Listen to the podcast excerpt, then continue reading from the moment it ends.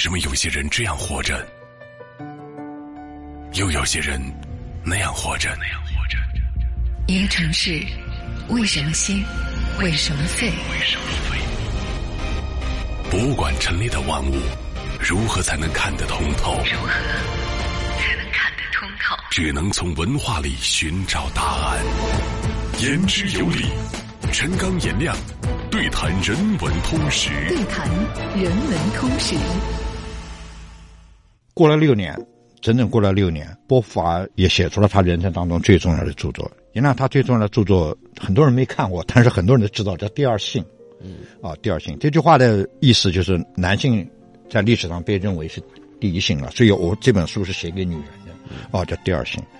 波伏娃在这本书里面以哲学、历史、文学、生物学、古代神话、风俗的开阔角度讨论女性问题，是通识啊。对啊，他的书比沙特的书容易看。嗯，可能多数人不是学哲学的同学用不着去看一本《存在于虚无》，但是。尤其是女生都不妨去看看《第二性》，哦，这个书的可读性会比较强。他在书里面最著名的论断是什么？也让我告诉你啊，他说女人不是天生的。嗯。他承认女人要跟男人不一样，比如说他承认他说女人要温柔，他同意，他同意这观点。他说，但是女人不是天生的。他说，女人除了自己塑造自己以外，其实男人也在塑造女人。嗯。大家在互相成就。啊，大家在互相成就。其实我们今天来看他的观点，跟我们一般理解的那个女权主义的观点相比，他并不过激。其实还是存在主义嘛。他说，女人的一生就是成就自己的一生，你的选择、你的行动，就决定了你是什么样的人。所以，第二性写出来以后，被誉为有史以来讨论妇女问题最健全、最健康、最理智的著作，也被誉为这西方现在这种书很多，但是他这本书被誉为叫女性圣经。女权主义跟男性都认为这本书这个角度选选的是最正常、最正确。他做了一些让步，就是在那种激进的女权主义的角度上做了一点让步。对，他承认这个社会，包括男性对于女性的影响，包括后天对于女性的整个的个性的形成。对，基于这种现实，基于这种前提，我们怎么样把自己做得更好啊？做得更好，这是。一九四三年跟一九四九年啊，两位都分别写出了自己最好的著作。一九六四年十月二十二号，律师文学院正式宣布把本年度的诺贝尔文学奖授予萨特。当时颁奖的理由是因为萨特的作品，原来诺贝尔文学奖有的时候是授予一本书，嗯，萨特就授予一本书，他那本书的名字叫《词语》，嗯，就是我们讲话的这个词语。但是有的时候，有的作家授给他，就是授给他一生的本人，哎，一生的贡献，他并不授给授给他某一本书，啊。当时给萨特的社长理由是因为他充满着自由精神以及探索真理的创作，对我们的时代产生了巨大的影响。当时就是这样讲，啊，当时就是这样讲。奖项公布的是有一天中午，报纸上那个时候的通讯不像我们今天这么发达，报纸上就公布了。萨特故意避开了媒体的追踪和采访。我刚才说，他每天他们是从来不做饭的，一到了吃饭时间，他们都到外面吃饭。他带着波伏娃穿过小巷，当时波伏娃还没看到那个报纸呢，他故意瞒着他。波伏娃不知道他得了诺贝尔奖，嗯没有走往常的路，走一条小巷去了他们常去的一家餐馆吃午饭。大家记得很清楚，那天萨特点了他最喜欢吃的扁豆咸肉。波伏娃很敏感，波伏娃说：“有什么开心的事情吗？” 啊，他点他最喜欢吃的东西。吃完饭以后。甜品上来啊，沙特抽着他的烟斗，就慢悠悠的告诉了波伏娃这件事情。沙特没有喜形于色，波伏娃也没有惊慌失措，他们俩都很平稳。然后沙特就问餐馆的侍者要来了一张纸和一支笔，就趴在餐馆的桌上写下了他著名的叫拒奖声明，他拒绝诺贝尔奖。啊，他的理由是：我不接受一切来自官方的荣誉，我只要。不受任何限制的自由。嗯哼，杨纳沙这一辈子获奖无数，但他从来没领过什么奖都没领过，所以他不领诺贝尔奖，这也很正常 啊，这也很正常。第二天，他终于在家门口被记者们堵住了，他不能老躲啊，被别人堵住了啊，堵住以后，他发表一段讲话，他讲话里面是这样讲，他讲话里面有这样的内容，他说：“我希望我的书能由那些想读我的书的人来读。”而不是由那些想沽名钓誉的人来读。我拒绝荣誉称号，因为荣誉会使人受到约束，而我只想做个自由的人。一个作家应该真诚的做人，我不希望自己被荣誉埋葬。嗯，原来说到这儿，我真的想说一下怎么看待诺贝尔奖。嗯 这个诺贝尔奖对在很多国家、很多民族眼睛里面，其实都是蛮重要的一件事。一个评价的维度跟指标吧。对嗯，比如我们评价犹太人啊，我们都说有多少人拿过诺奖。特别多，对，犹太人得诺贝尔奖的是大概全世界如果按照民族来分的话嗯，最多犹太人是拿的最多的。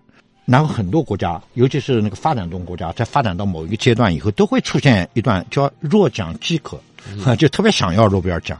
其实我们今天，如果我们说说中国人拿诺贝尔奖，我们不讲国际，中国人拿诺贝尔奖，到今天为止加起来十几个都有了，啊，但是我们加上中国几级限定，如果加上中国几级限定，我们现在也有诺贝尔奖，得主了。那么我们也突然，我们真的也发现，诺贝尔奖在一个国家富强当中，并不是一个特别重要的事情，对吧？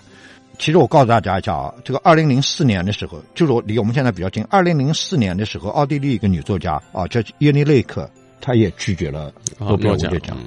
哎、他当时的理由是自己不够格啊，而且他指名道姓说这个奖应该给奥地利的另外一个作家叫汉德克，他说应该是他的，所以他只要他在，我根本没有脸来拿这个奖，他没有拿。二零一六年更近的是美国的歌手叫鲍勃迪伦，嗯，啊，这鲍勃迪伦说给他诺贝尔文学奖是一个阴谋，他说是一个阴谋。啊，他说是欧洲文化界企图重新打入大西洋圈，他讲的，呃，他说他他们想干这件事情，他说我不要。哦，所以个人个人有各样的理解。那么当然也有曾经也有，比如前苏联啊，甚至越南啊，很多人得了诺贝尔奖以后有什么不领，他拒绝的理由是什么？意识形态。三三观不合，意识形态，哎，是意识形态的问题。啊，意识形态的问题。也让我们前两次在讲到爱迪生跟这个特斯拉的时候，他们两个尽管没有拿过啊，但是他们两个的那个恩怨之间，好像也涉及到诺贝尔的提名了。下面最后一件事情啊，最重要的一件事情，很值得我们大家好好看看，就是他们两个走向永恒。一九八零年三月啊，七十五岁的萨特住进医院，肺病。原来以前肺病，肺病在很长时间里面几乎叫人类克星，嗯哼，你这是死亡率第一的疾病啊！你看到了一九八零年了，肺病还拿肺病没办法，肺病引发肺水肿，还有高血压、心脏病等等基础病，啊，沙特的大多数的器官都衰竭了啊！他躺在床上，医生还批评他啊，对他的批评是：第一，抽烟抽太多，哦，他只要是醒的就不断的抽烟，哦。他的照片上都是有烟斗的，对，而他好像抽的不是香烟，都是那个烟斗烟草嗯。啊，都是烟斗丝。还有他一一身嗜好香肠，以及欧洲人大多数欧洲人不太吃的东西，叫动物内脏，啊，他很喜欢动物内脏。高胆固醇，然后又腌制的，对，不爱水果，不爱蔬菜，不爱海鲜。这个其实吃那些东西，我觉得可能问题不大，但是营养要均衡啊。这个医生在批评他，这正好也破除一个误区啊，好多人觉得欧美人不吃动物内脏啊。准确说是美国人不太吃动物内脏，欧洲人动物内脏吃的可多呢，啊什么腰子、啊、胰腺、肠子都吃啊。尤其如果在分国家，这个更明显。你比如说西班牙人，那吃的 比中国人还多，比中国人还感兴趣对动物内脏啊。一个月以后，他的肺水肿转化成尿毒症啊，这个尿毒症就是很严重，肾上面的病了。四月十三号陷入昏迷，他最后他留在世界上的最后的一句话是对波伏娃说：“我爱死你了，亲爱的小海狸。”海狸是一种动物啊，是他对昵称啊，小海狸，嗯，昵啊称嘛，对它的，哎，昵称昵称。四月十五号晚上九点，沙特停止了呼吸啊，沙特停止了呼吸。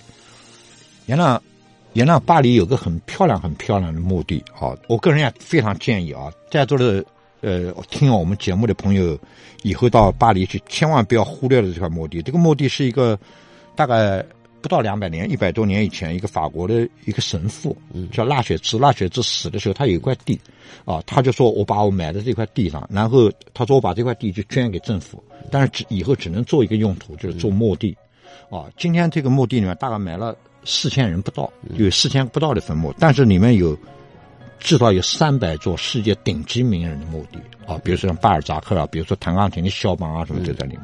啊，我说大家有空到这个墓地里面，还要叫拉雪兹公墓，拉雪兹神父公墓，神父公墓。啊，就在市中心啊，就在市中心，你一问就问到了。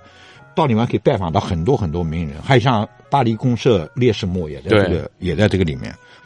萨特他们家在这个里面就有自己的家族墓地，因为萨特超级超级不喜欢他的继父啊，他爸爸不是他两岁的时候，他那个海 军军官的爸爸就过世了，哦，然后他妈妈又嫁嫁了，就找了这个继父，继父倒是个科学家，那个继父超级贬低萨特，萨特就不喜欢他，哦，就不喜欢他，所以拒绝他临死前他说我不进我那个拉雪兹神父公墓的家族墓地，他说我要进蒙帕纳斯。啊，就是他们搬家搬来搬去，就围着一个墓地搬家，那个就叫蒙帕拉斯，哦，那在巴黎倒是一个一般的公墓，过了六年。我重复一下这日期，大家听啊，这个有的事儿是蛮神奇的。一九八零年四月十五号，萨特去世；一九八六年四月十四号，波伏娃去世。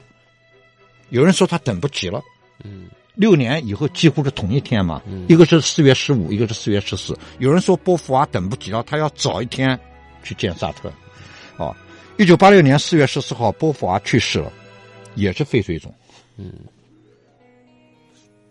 然后按照他事先的要求，就在蒙巴拉斯的墓地里面把萨特原来的墓起开，把它埋进去，啊，埋的不是遗体了，埋的可能是骨灰了，啊，我们今天找到蒙巴拉斯公墓，啊，我们进大门，右手转弯，原谅我的步子大概数二十五步，嗯，就到他们的墓地，特别好找，还有好找，他们的墓比一般的墓都矮，不行，白色的大理石，嗯，墓碑上。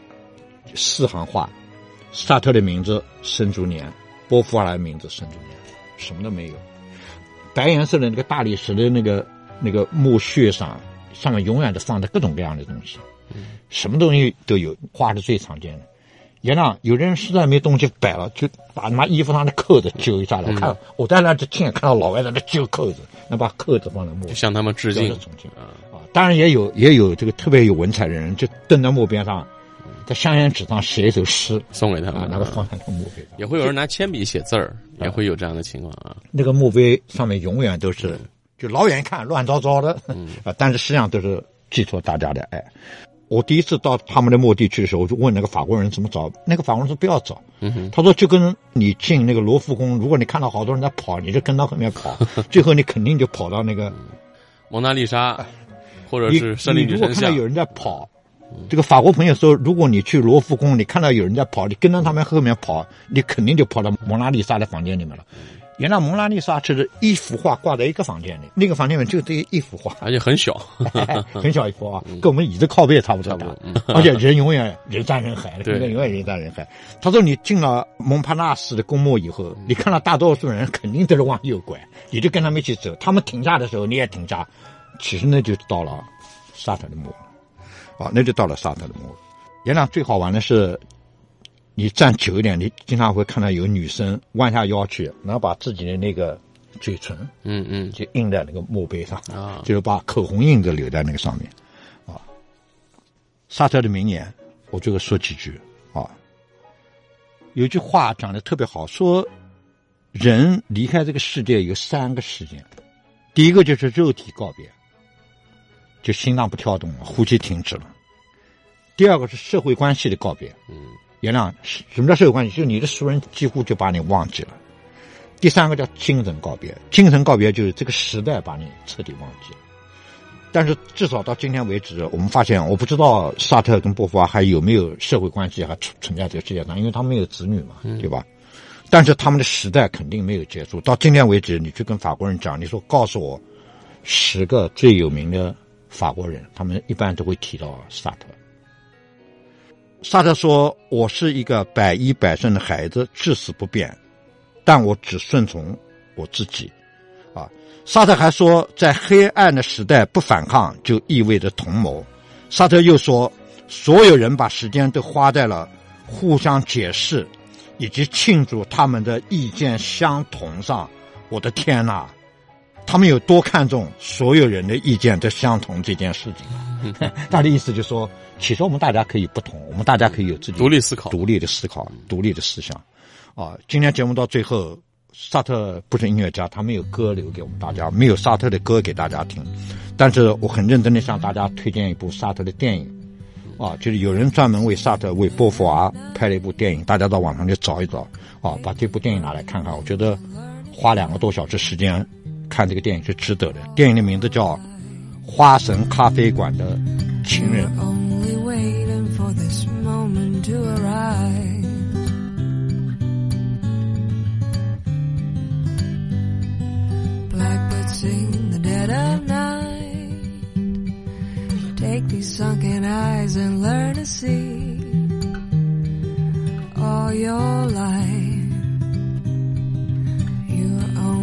waiting for this moment to be free.